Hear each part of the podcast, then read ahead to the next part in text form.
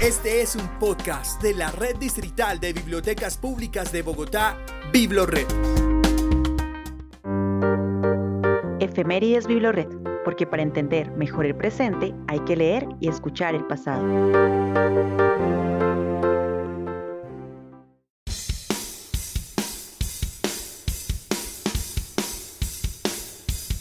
Este no es un episodio cualquiera de Efemérides Biblored.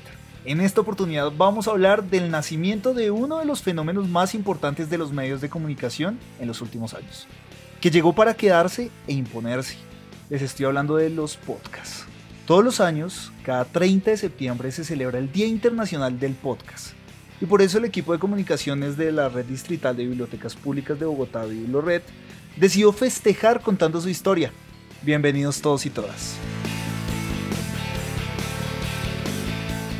En esta ocasión nos acompaña Alejandro Riaño, gestor de contenidos digitales de la red y quien puso la primera piedra para lo que hoy conocemos como BibloRed Podcast. ¿Qué Alejo? ¿Qué más?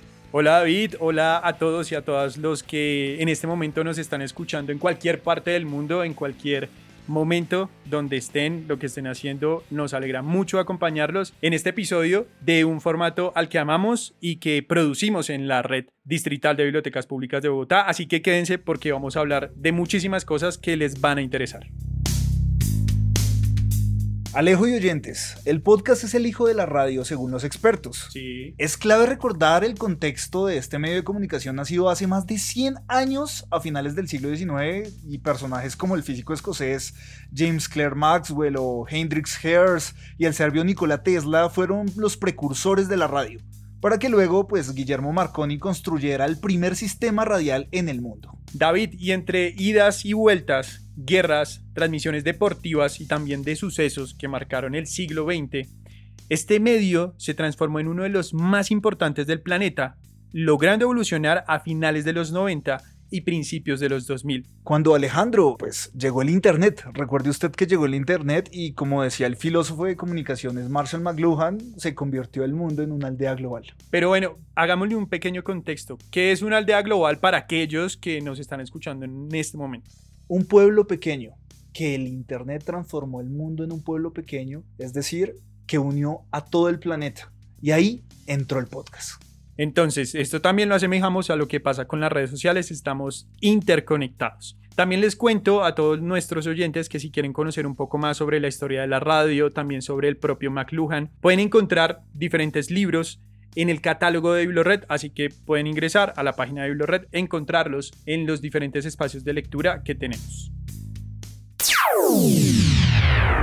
¿Cómo nació el podcast, Alejo? Bueno, pues acá hay muchas cosas que contar. Primero, hay una necesidad de un cambio en la radio porque estaban buscando entregarle los contenidos que emitían al aire a las personas, pues bajo demanda, que lo pudieran escuchar en cualquier momento. Entonces empezaron a grabar sus programas y a ponerlos en las diferentes páginas web. Digamos que este puede ser uno de los de las formas en las que inició el, este formato de audio o esta entrega de audio para los oyentes o para las personas. Pero también acá estamos hablando y algo muy importante que pasa en el 2004, cuando el periodista Ben Hammersley del diario inglés The Guardian unió dos palabras que eran muy populares en su momento. Una es iPod, toma la palabra pod, y broadcasting. Y la unión de estas dos palabras nos trajo el podcast. Acá es importante dejar algo muy claro, y es que el iPod era el único en ese entonces que permitía de una manera sencilla o fácil descargar estos ficheros de audio y llevarlos pues en cualquier momento, escucharlos donde usted quisiera. Es por eso que el podcast fue adoptado por Apple en todos estos años. Incluso esta empresa pues hoy incorporó o fue de las primeras que incorporó la aplicación de escuchar podcast y es una de las pioneras y de las competencias más fuertes que tiene en este momento que distribuye y crea podcasts.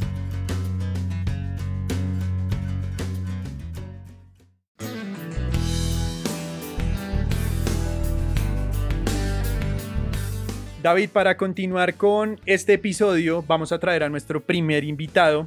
Él es Félix Riaño, mejor conocido en redes sociales como Locutor Co. Muchos de pronto lo han escuchado en su podcast El siglo XXI es hoy. Es autor del libro Todo sobre podcast para que ustedes lo puedan leer y escuchar más y entender más sobre este tema. Y también es el director de Caracol Podcast en Caracol Radio. Así que bienvenido, Félix. Félix, ¿qué diferencia hay entre un podcast y la radio? La diferencia es el aquí y ahora, en el programa de radio. El podcast suele ser, o al menos yo recomendaría, que esté pensado en cuando quieras, donde quieras, diferente al aquí y ahora. Ahora cuénteme cuál ha sido la historia del podcast en Colombia. No conozco a nadie que lo sepa. Seguramente serían las historias y alguien algún día quizás haga un, un arqueo una investigación que le permita establecer un recuento histórico que establezca qué es lo que ha pasado en Colombia con el podcast. Porque es algo como, como tan, tan libre que cualquiera lo puede hacer, que muchísimas, muchísimas de las historias son desconocidas y van a seguir siendo desconocidas porque solamente pocas personas se enteraron. Entonces creo que no existe una forma de conocer la historia del podcast. Se puede conocer la historia de la televisión porque empezó con un canal.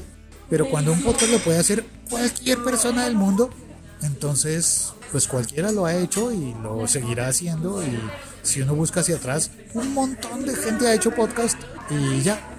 Si alguien dice, vamos a hacer la historia de los podcasts relevantes, entonces yo ahí diría, según quién, todo es subjetivo. Yo que soy un descreído, habrá alguien que diga, sí, claro, el primer podcast en lograr tal vaina es... Nada, no hay cómo establecerlo. Si alguien dice, a ver, ¿cuál fue el primer podcast en lograr un millón de descargas? Sí, ¿cómo se va a saber?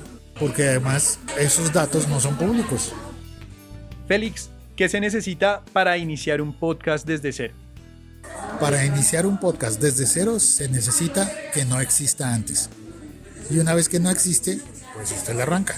Vas a entender que para poder arrancar un podcast desde cero necesitas encontrar el hueco. Y ahí está la tarea. Es qué es lo que nadie ha hecho. Es muy jodido de identificar, pero a la vez es un campo muy abierto. Entonces lo que necesita para arrancar un podcast de cero es tener una voz y una idea de contar algo. Esa idea de qué es lo que voy a contar es lo más jodido de conseguir. Alejandro y oyentes, seguimos recorriendo esta fantástica historia del nacimiento del podcast que enamora a muchos día a día. Y como le dije al inicio de este episodio, todos los 30 de septiembre se celebra el Día Internacional del Podcast desde el año 2014. Bueno, pero contémosle un poquito a las personas que nos escuchan en este momento cuál es la historia y por qué esta fecha es tan importante. Pues Alejo, resulta que Steve Lee, fundador de Modern Life Network, una página web que ofrece podcasts relacionados con tecnología, estilo de vida, negocios y deportes, entre otros temas, hizo una emisión en vivo de seis horas ininterrumpidas. Fue tal su repercusión, Alejo, que al año siguiente la iniciativa se hizo global y desde ahí se llamó el Día del Podcast. Y es que David fue precisamente desde el 2012 que inicia en el mundo la gente a hacer podcast y a escuchar podcast. Esto empezó a crecer tanto que salió de la cultura anglosajona y empezó a aterrizar en Latinoamérica. Para esto, usted nos trae una invitada que sabe muchísimo de lo que estamos hablando y más hablando del podcast en español, que, pues como lo hemos hablado, su fuerte y su inicio se dio en inglés. Y pues ahora tenemos a una persona, o vamos a tener a una persona que ha desarrollado todo esto en español. Así es, Alejo. Ya que estamos hablando del podcast, tenemos la voz de una dura en el tema. Les hablo de Camila Segura, directora editorial de Radio Ambulante, el podcast más reconocido en Hispanoamérica y porque, pues, como usted dice, es un gran trabajo periodístico. Como primera pregunta, ¿qué es un podcast para ti? Un podcast para mí técnicamente es un archivo de audio descargable, pero esa es una definición un poco aburrida. Para mí un podcast es la decisión de escuchar algo que nos entretiene. Eso sería como mi respuesta muy sucinta. ¿Qué es lo que te enamora de hacer un podcast? Me encanta el reto de contar una historia de forma entretenida. Me encanta buscar las historias, encontrarlas, decidir que, cuál es una buena historia para Radio Ambulante y como todo el proceso artesanal que implica crear una pieza para radio ambulante que es bastante dispendioso el proceso. Eh, a veces hacemos hasta ocho versiones de guion, pero me encanta editar, cortar audio también, lo disfruto muchísimo. ¿Qué debe tener un tema para convertirlo en una historia en radio ambulante? Esa es una gran Pregunta porque, porque muchas veces nos llegan propuestas de temas más no de historias y esa es una diferencia importante que hay que entender. Digamos que una buena historia siempre tiene personajes que hablen bien, tiene un inicio claro y un arco narrativo es como lo más importante. ¿Qué quiere decir eso? Que haya algún conflicto, algún tipo de sorpresa y que haya algún tipo de resolución. Puede que la historia en sí misma no la tenga, pero eso se logra a través de la escritura. Entonces definitivamente tiene que tener como esos elementos que se parecen mucho a los que tiene la literatura, ¿no? Pero acá la diferencia también es que tenemos que tener personajes que hablen bien. Un, un buen personaje es alguien elocuente que es capaz como de reflexionar sobre sus propias emociones, sobre lo que pasó, que no solamente dé como información, sino que sea capaz de reflexionar sobre esa información. Háblame de la escritura de un libreto y la edición del audio. Sí, es, es muy importante escribir para radio. Eso es una cosa que uno va aprendiendo a medida que lo va haciendo. Es muy diferente escribir para un periódico, por ejemplo, cualquier un artículo, lo que sea, eh, versus escribir para radio, porque uno tiene que estar todo el tiempo pensando en escribir cómo se habla. Es un poco la idea, ¿no? ¿Por qué Radio Ambulante ha tenido tanto éxito en Latinoamérica? Yo creo que porque es un formato muy rico en, en todo tipo de experiencias eh, humanas, por ejemplo, eh, en términos de entretención, creo que muchas son muy entretenidas y, y lo que queremos es ver qué pasa después, ¿no? O sea, uno empieza a escuchar y, y el reto siempre es que la persona se enganche desde un primer momento para, para que siga oyendo y, que, y, porque quiere saber qué va a pasar. Creo que también pues el hecho de que es un podcast de Latinoamérica es importantísimo, es, nos damos cuenta de que la región es diversa pero también al mismo tiempo muy parecida y me parece que el hecho de que como que las historias son universales, ¿no? Por más de que pasen en diferentes países, eh, todas como que cuentan algo universal y uno se puede identificar con los personajes o aprender algo. Eh, entonces creo que ahí radica como el éxito y pues en la forma en que contamos, ¿no? ¿Se tiene más libertad para contar una historia en un podcast que en la radio convencional? Sí, claro, yo creo que, bueno, la radio convencional exige unos tiempos, ¿no? Eh, hay que meter propagandas cada cierto tiempo. Aquí la ventaja es que nosotros nos gastamos el tiempo necesario para contar la historia de la mejor manera. Entonces puede haber historias de 25 minutos y puede haber historias de 54.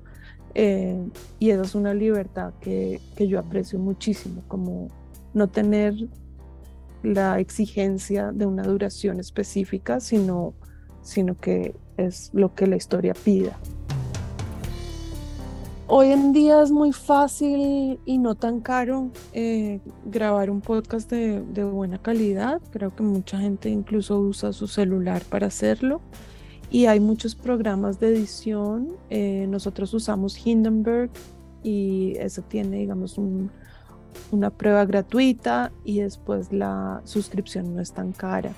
Y es un programa súper fácil de usar de, de, edición. Hay muchos bancos también de música de libre uso, sin que no hay que pagar. Entonces, como ser muy recursivo a la hora de, de buscar la, digamos, los programas para, para producir, me parece que es fundamental.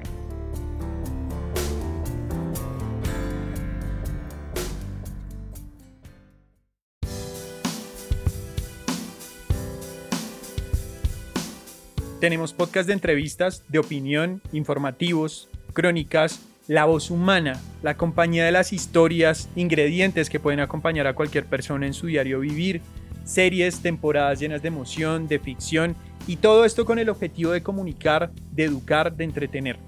Ese es el podcast, un medio que gracias a la pandemia tomó muchísima más fuerza y ahora llegó para quedarse. Claro que sí, Alejandro, y no olviden escuchar todos nuestros podcasts de la Red Distrital de Bibliotecas Públicas, como lo decía usted, BibloRed, sobre ficción, la relación con la lectura, el amor, el rock, tarot, ruralidad, las mujeres en el mundo literario, relatos que narran la ciudad, en las plataformas de Spotify, Google Podcast, Apple Podcast y en nuestra página web www.biblored.gov.co en la sección Biblored Podcast. Muchas gracias Alejo y pues vamos a escuchar podcast. Vamos, yo estoy escuchando en este momento el Big Bang Lector, entonces voy a seguir con mi tarea.